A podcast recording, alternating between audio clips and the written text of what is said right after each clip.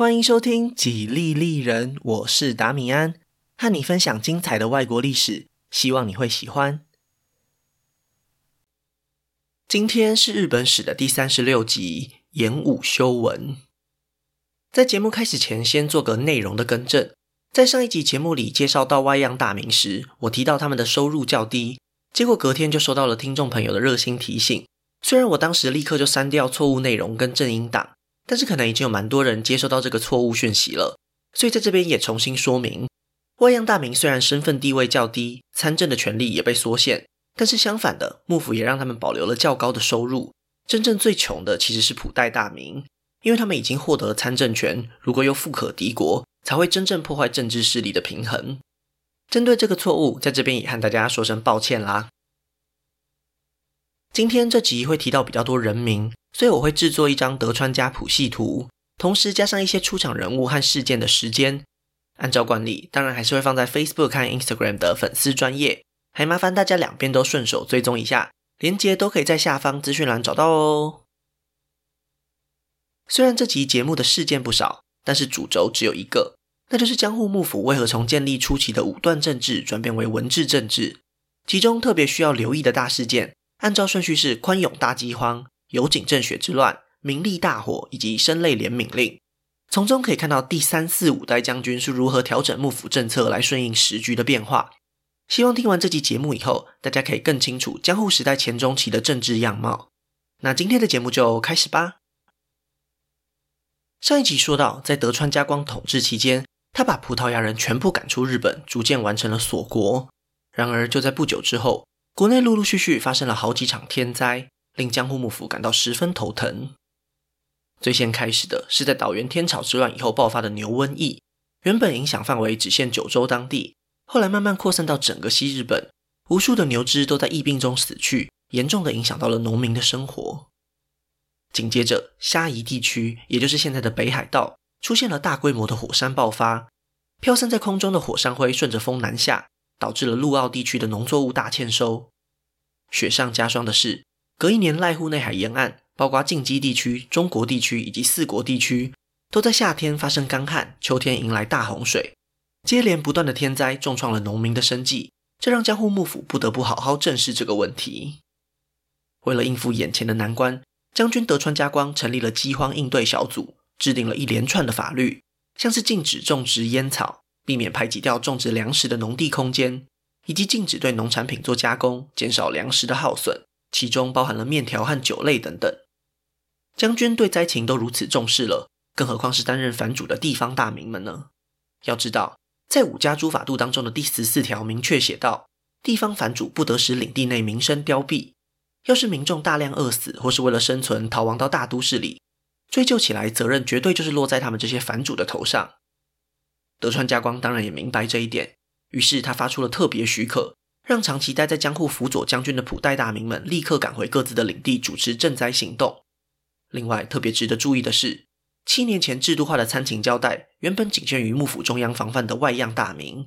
经过这次大饥荒以后，就连普代大名也都被纳入其中，成为一套更广泛适用的系统。从这一刻起，江户幕府的国内方针也开始出现了调整，转向更关心民生问题，而不是与外样大名之间若有似无的紧张关系。上一集提到的岛原天草之乱以及随后发生的大饥荒，都是最直接的催化剂。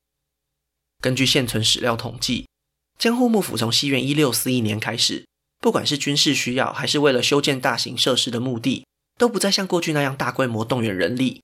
三代将军德川家光在西元一六三五年率领三十万大军上洛的豪华排场，也在国家方针改变以后，成为旧时代的残影。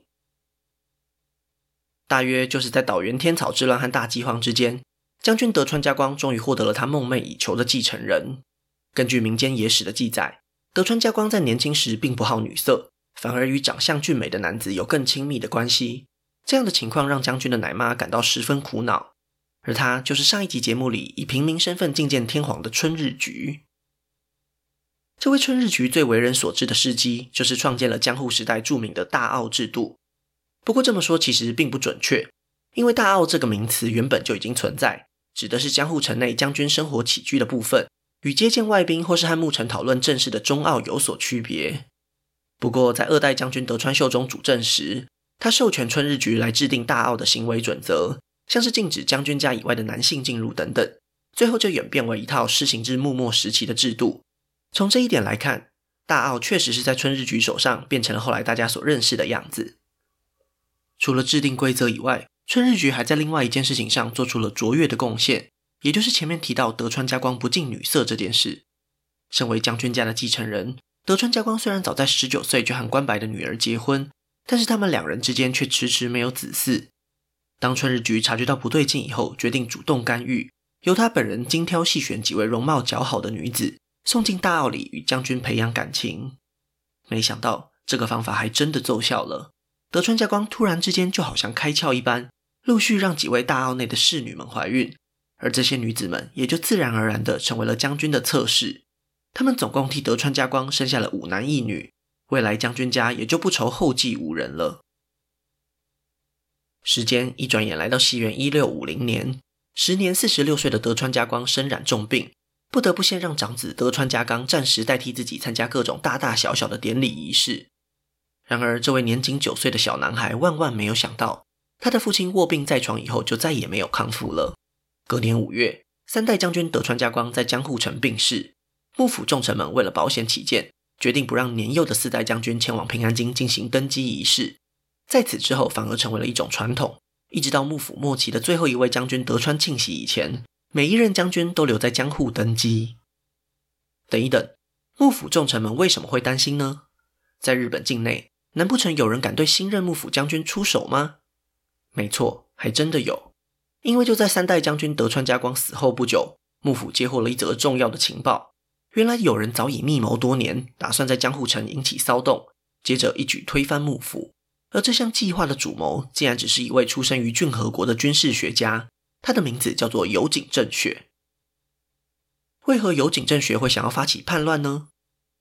原本他只是一位在乡下长大的孩子，但是在他成长的过程中，接触到了许多流离失所的浪人，也从这些落魄武士的身上学到了不少军事知识以及战斗技巧。因此，天赋异禀的他很快就成为了远近驰名的军事学家，甚至还开设了自己的非正规军事学校。这样的机构之所以会诞生，和当时的时代背景脱不了关系。就如同上一集结尾所提到的，从德川家康以来，前三代将军都频繁地进行了分封改易，这些针对地方藩主的处置，很容易会让侍奉藩主的武士们一瞬间大量失业。而在江户幕府眼中，这些浪人就是地方叛乱的元素之一。千万别忘了，丰臣秀赖在大阪城招募浪人对抗德川家康，也只不过是几十年前的事情而已。所以在幕府制定的五家诸法度当中，明确的要求日本各地的藩主必须驱逐领地内的浪人，否则将会被视为预谋叛乱而遭到处罚。这些无处可去的浪人们，既然没有跳槽的机会，也只好离开原本的根据地，到其他乡下地方贩售自己的专业，也就是把武士所学到的知识都传授给他人，借此混口饭吃。久而久之，这种军事学校就成为了浪人们群聚的社交场所。可以想象，这些怀才不遇的武士们心中会有多郁闷。当他们看见有这么多相同遭遇的难兄难弟时，当然会对眼前的情况感到不满。江户幕府也就成为了他们心中愤怒的头号箭靶了。在这种环境下成长的有井正雪，深受浪人们的影响。尽管他自己根本就不是落魄武士的一员，还是替他们的处境感到愤愤不平。再加上一六四零年代爆发的大饥荒，更是让他深信，只有推翻现在的掌权者，一切问题才能得到解决。为了彻底扭转局势，有井正雪进行了详实而周密的计划。他的盘算是这样的：他会在平安京和大阪等重要城市内安插人马，随时准备一起行动。当然，最主要的目标就是江户城了。而这项关键任务也会由他本人来执行。首先，他会引爆江户城内的火药仓库，并且派人在街市纵火。当骚动发生时，负责维持江户城秩序的老钟们势必得带人前来调查。如果一切顺利的话，就会正好掉入他设下的陷阱之中。早已事先埋伏起来的武士们，在解决掉老钟以后，就可以直捣黄龙，攻进将军府邸，生擒将军和剩余的幕府重臣们。紧接着，在成功夺下江户城以后，有井正雪就会立刻联系平安京和大阪等地的伙伴。进行类似的行动，等到一切大功告成时，就是数以万计的浪人们重返光荣之时。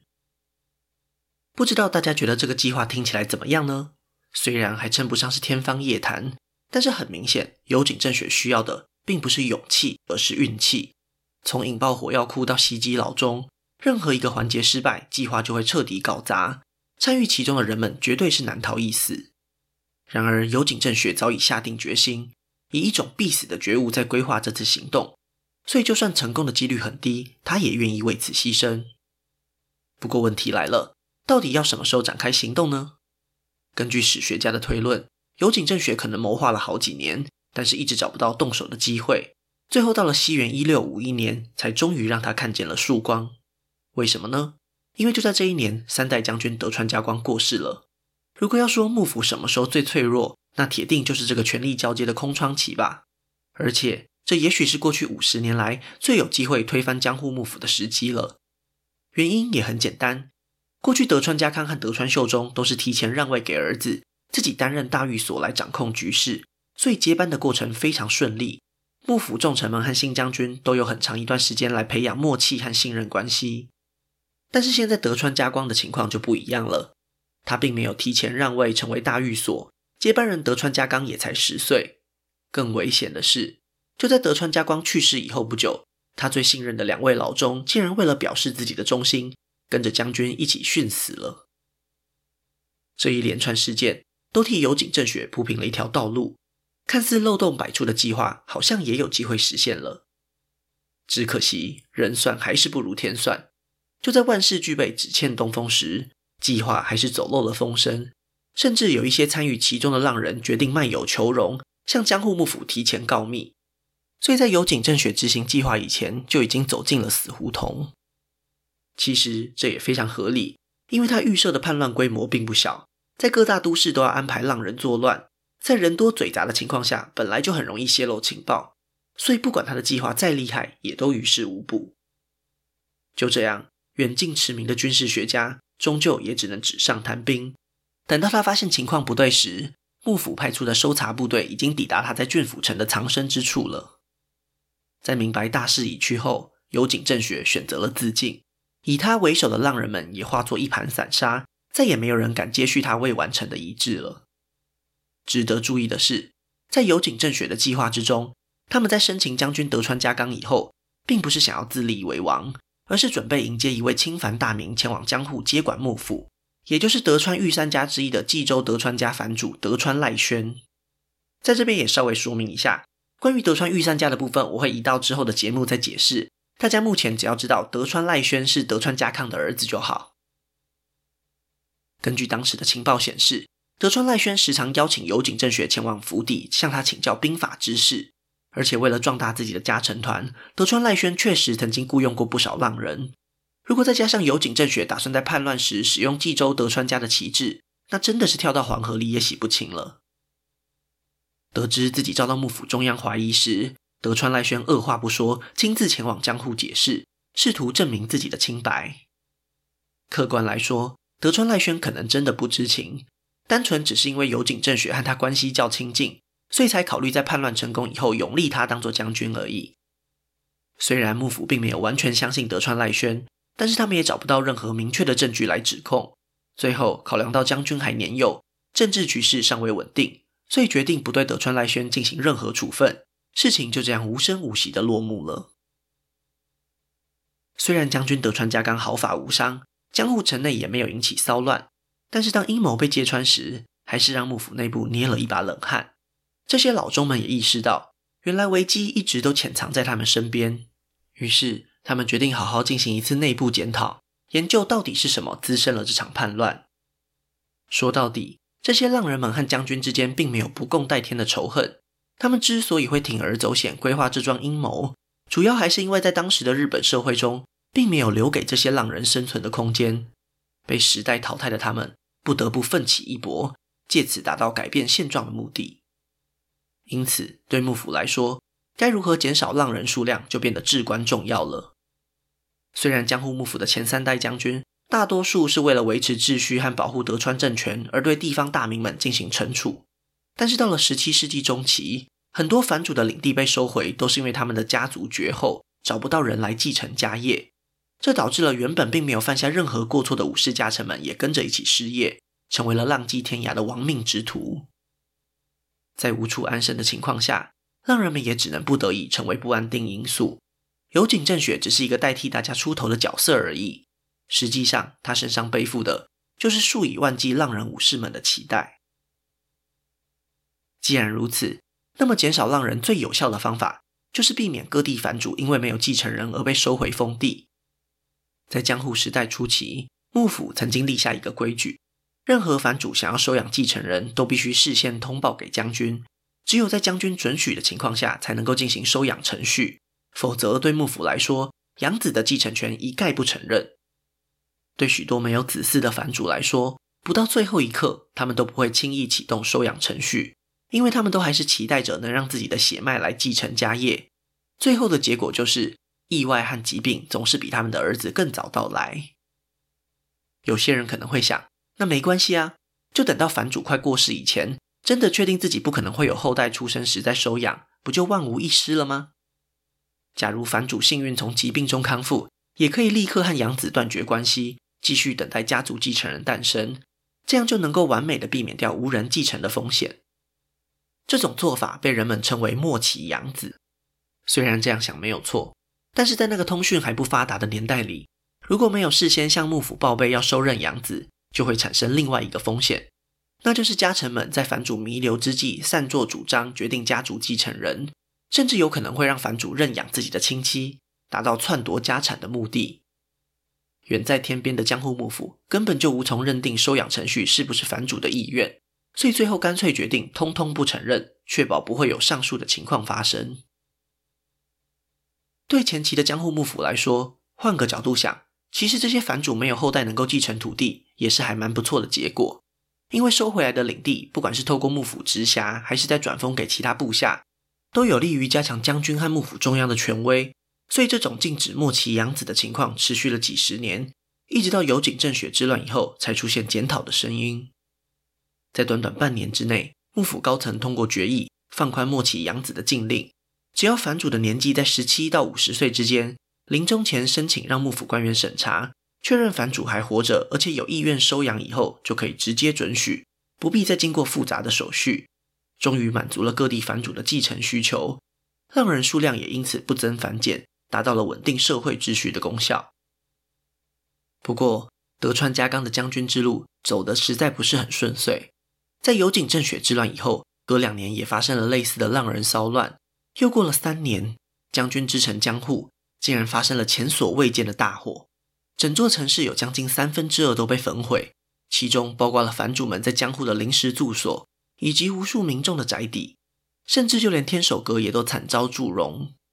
根据官方统计，这场被称为“名利大火”的灾难，至少有将近三万人葬身火场。在大火燃烧的那几个晚上里，说是人间炼狱也不为过。为什么会出现这场大火呢？幕府官方的说法是，江户城内的一座寺庙，当时在举行尸体火化的仪式。就在衣服还没完全烧尽时，突然吹起一阵怪风，将正在燃烧的衣袖吹至民宅屋里。当时日本的房屋大多是木造，因此火势一下就蔓延开来，一发不可收拾。不过民间还流传着另外一个版本，说起火点其实是来自一位幕府高层的家中，但是因为后果实在太过严重，所以为了保护那位高层，幕府才编造出了前面那个说法。甚至还有人怀疑，这场大火的主谋根本就是幕府自己，目的是为了减轻江户城急剧增加的人口压力。毕竟大火过后就可以顺便都市更新了。最后，这种阴谋论应该是比较不可信的，因为虽然幕府以此为契机，重新对江户进行了适当的都市规划，但是灾后的重建需要的是一笔可观的资金。如果按照过去的做法，幕府大可以仿效当年的德川家康，发出天下普请令。也就是动员各地藩主出资修建江户城，但是对地方藩主财政状况不佳非常清楚的幕府中央也不敢贸然行事，生怕负担太重会让大名们喘不过气来，弄不好反而引发更大的政治危机。所以大多数重建的经费都是由幕府直接出资，这对收入没有明显增加的幕府来说，确实也是一项沉重的负担。只不过财政恶化的后果，一直要到多年以后才真正显现出来。在下一集节目我们会再介绍。经历过名利大火以后，四代将军德川家纲也终于成年了。然而体弱多病的他，对一手掌控幕府并没有任何兴趣。相反的，他非常信任大佬和老中们，绝大多数的政治决策都会听从他们的建议。而在这些幕府重臣之中，脱颖而出的是一位叫做酒井忠清的谱代大名。他在西元一六六六年被晋升为大佬，在接下来的十几年里，随着与他辈分相近的同事一个一个过世，权力也逐渐集中到他的手上。在他的主导之下，幕府协助地方藩主解决了好几次继承纠纷，同时也正式宣布未来禁止任何家臣陪着主公一起殉死。还记得吗？三代将军德川家光过世时，就有两位老中随他而去。这种激进的做法，虽然表面上是为了彰显自己的忠心，但是实际上却会让统治阶层损失难以迅速培养的人才，甚至有可能会造成政治局势的动荡。所以最后幕府终于决定动用公权力禁止殉死的情况，才有所改善。时间一转眼来到了西元一六八零年，本来就体弱多病的德川家纲，终于还是在这一年病倒了。而且非常不幸的是，他已年过四十，还没有自己的儿子。情况比他父亲过世时还更严重，在这边也帮大家复习一下，三代将军德川家光的侧室们为他生下了五男一女，所以除了四代将军德川家纲以外，还有另外四位男性子嗣。只不过到了这个时候，其中三位已经过世了，还活着的只剩下将军的三弟德川纲吉。很明显，如果按照继承的惯例，理应是由他来担起这个重责大任，但是根据民间野史的记载。这个时候，在幕府群臣之中，有人提出了一个特殊的想法：为何不干脆找来皇族成员担任将军，加强朝廷和幕府之间的关系呢？发表这番言论的不是别人，正是主导幕政十几年的大佬酒井忠清。既然老大哥都这么说了，其他地位较低的老中们大多数也不敢反驳，纷纷表示了模糊的同意。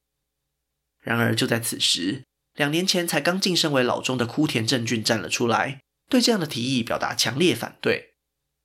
在他看来，酒井忠清独揽大权，现在又想要拥立皇族将军，完完全全就是历史重演，很难不让人联想到四百年前镰仓幕府的北条家。当时的职权北条时赖就曾经找来皇族成员宗尊亲王担任将军，而实际上那位皇族将军也只不过是北条家用来掌控政权的傀儡而已，其中的相似之处不言而喻。难不成酒井忠清也有这样的企图吗？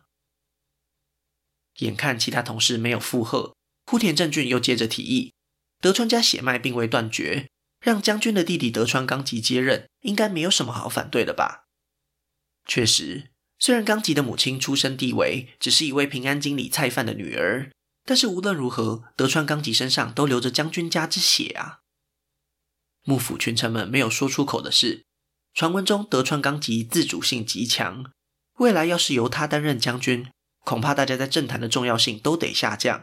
所以他们才会附和大佬酒井忠清的想法。就在局面僵持不下时，来自水户藩的亲藩大名德川光国说话了。这边也插播一下，他就是在日本民间很流行的戏剧主角水户黄门本人，在江户时代中期出现非常多有关于他的轶事传闻，大多是正面的形象。那再讲回来，将军继承会议的现场，德川光国明确表示。他和枯田正俊的想法一致，没有必要舍近求远去找皇族成员。德川家早已开枝散叶，就算德川纲吉过世，依然可以从旁系分家当中寻找继承人，也就是之后我们会介绍的御三家。德川光国的想法当然也是基于他个人的政治考量。假如现在就从皇族当中挑选将军，一旦形成惯例，德川家亲族的重要性不就会大大降低吗？身为亲藩大名的他。又怎么会眼睁睁看着这种事情发生呢？最终，在激烈的辩论以后，德川光国和枯田正俊两位取得上风，由德川纲吉来担任第五代将军的决定也就拍板定案了。就如同地方藩主会使用的末期养子制度，德川家纲在死前也收养了这位弟弟，借此树立继承的正当性，事情才终于顺利落幕。上述的继承会议其实出自于可信度存疑的民间野史。有着过度丑化酒井忠亲的嫌疑，不过毕竟那还是当代成熟的第一手史料，虽然不能尽信，但也可以从中得到一些蛛丝马迹。至少我们可以确定，枯田正俊在拥立五代将军德川纲吉这件事情上立下了汗马功劳。因为在新将军上任后半年内，大佬九井忠清就被免职，只有两年老中资历的枯田正俊直接被提拔为大佬，成为幕臣之中将军最依赖的左右手。与前任将军不同的是，德川纲吉在三十五岁时获得权力，正好是他人生当中最精华的青壮年时期，所以他很早就展现出掌控局势的权力欲望，对于幕政方针也颇有自己的主见，所以迎来了一波新气象。其中最标志性的动作就是修改了武家法度的第一条，原本是告诫武士们必须精进自己的武艺和熟悉文书，在德川纲吉的修改之后，变成了修养品德和学习礼仪，尤其还特别强调了忠孝精神。这样的修改为什么很重要呢？因为这背后代表的是非常浓厚的儒家精神，也是江户时代从尚武精神转变为推崇文治的一个重要象征。虽然早在德川家康时代，著名学者林罗山就已经将儒家思想当中的朱子学引入幕府当中，但是写进武家诸法度里还是不同的层级。甚至到了十几年后，德川纲吉还下令在江户新建了汤岛圣堂，也就是日本官方的孔庙，可见他对儒学有多么重视。而这种方针也在他主政的二十多年里渗透到方方面面，深远地影响了江户时代的文化。为了推行自己的政治理想，德川纲吉变得越来越强势。在接任将军时，德川纲吉也把他原本担任亲藩大名时的部下全部引入幕府中央。这让他对整个体系的运作都更有影响力，幕府重臣们也都能明显感觉到这种变化。而且不久之后，老天爷还帮了他一把，因为就在西元一六八四年，那位与将军一起分享权力的大佬枯田正俊，在江户城内遭到怨恨他的部下袭击，当场就断气身亡，震惊了幕府上下的一干人等。但是这对德川纲吉来说，却是一个不可多得的机会。在枯田正俊死后，他再也没有任命任何一位大佬，而且也取消了前任将军德川家纲使用的老中合议制，由他自己单独来决定重大政策方针，老中们只能被动地接受来自将军的意见。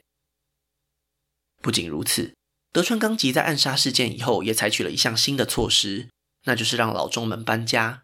因为原本大佬和老中们就住在将军宅邸附近，如果这些幕府重臣成为暗杀目标，难保不会波及到将军本人。于是，德川纲吉就在加强警卫戒备的同时，把老中的住所都向外迁移。在物理距离增加的情况下，将军和老中们的互动也变得更不容易。不管是频率还是热度，都有明显的下降。当双方有意见想要交流时，也不再是当面讨论，而是由将军的亲信，一个被叫做侧用人的部下来负责传递讯息。可想而知。这种掌握资讯的角色，自然而然就成为了人人争相拉拢的对象，也变相的成为了超越老中们的政坛新势力。在彻底掌控幕府以后，德川纲吉在西元一六八七年大胆推行了他的新政策，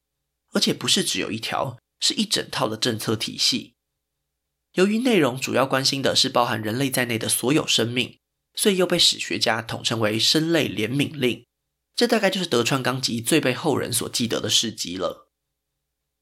具体来说，生类怜悯令有哪些内容呢？第一，禁止民众遗弃家畜；第二，禁止民众贩卖活着的鱼类和鸟类；第三，只要女性一怀孕就必须向政府登记，避免儿童遭到遗弃；第四，曾经有伤人记录的动物必须由政府登记。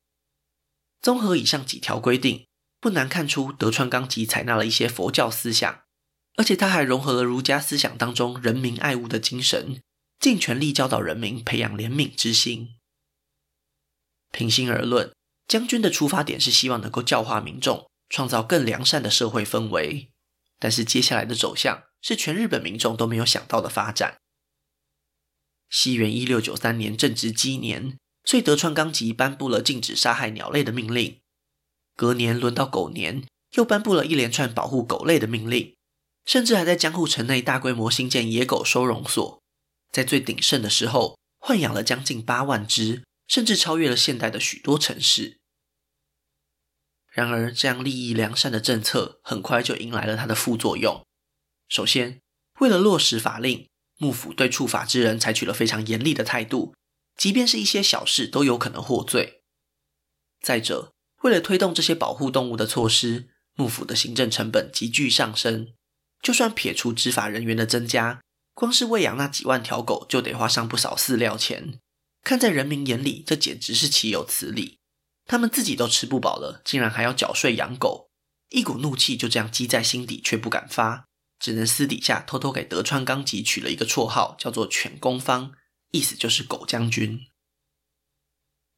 本来名利大火之后，幕府财政就已经不太健康，再加上这些林林总总的支出，赤字问题越来越严重。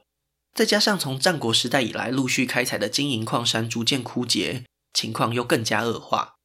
最后幕府不得已，只好在西元一六九五年重新铸造货币，将其含有的金银比例给降低。这才暂时解决了财政危机。不过这么做一样也有副作用，那就是理所当然的通货膨胀。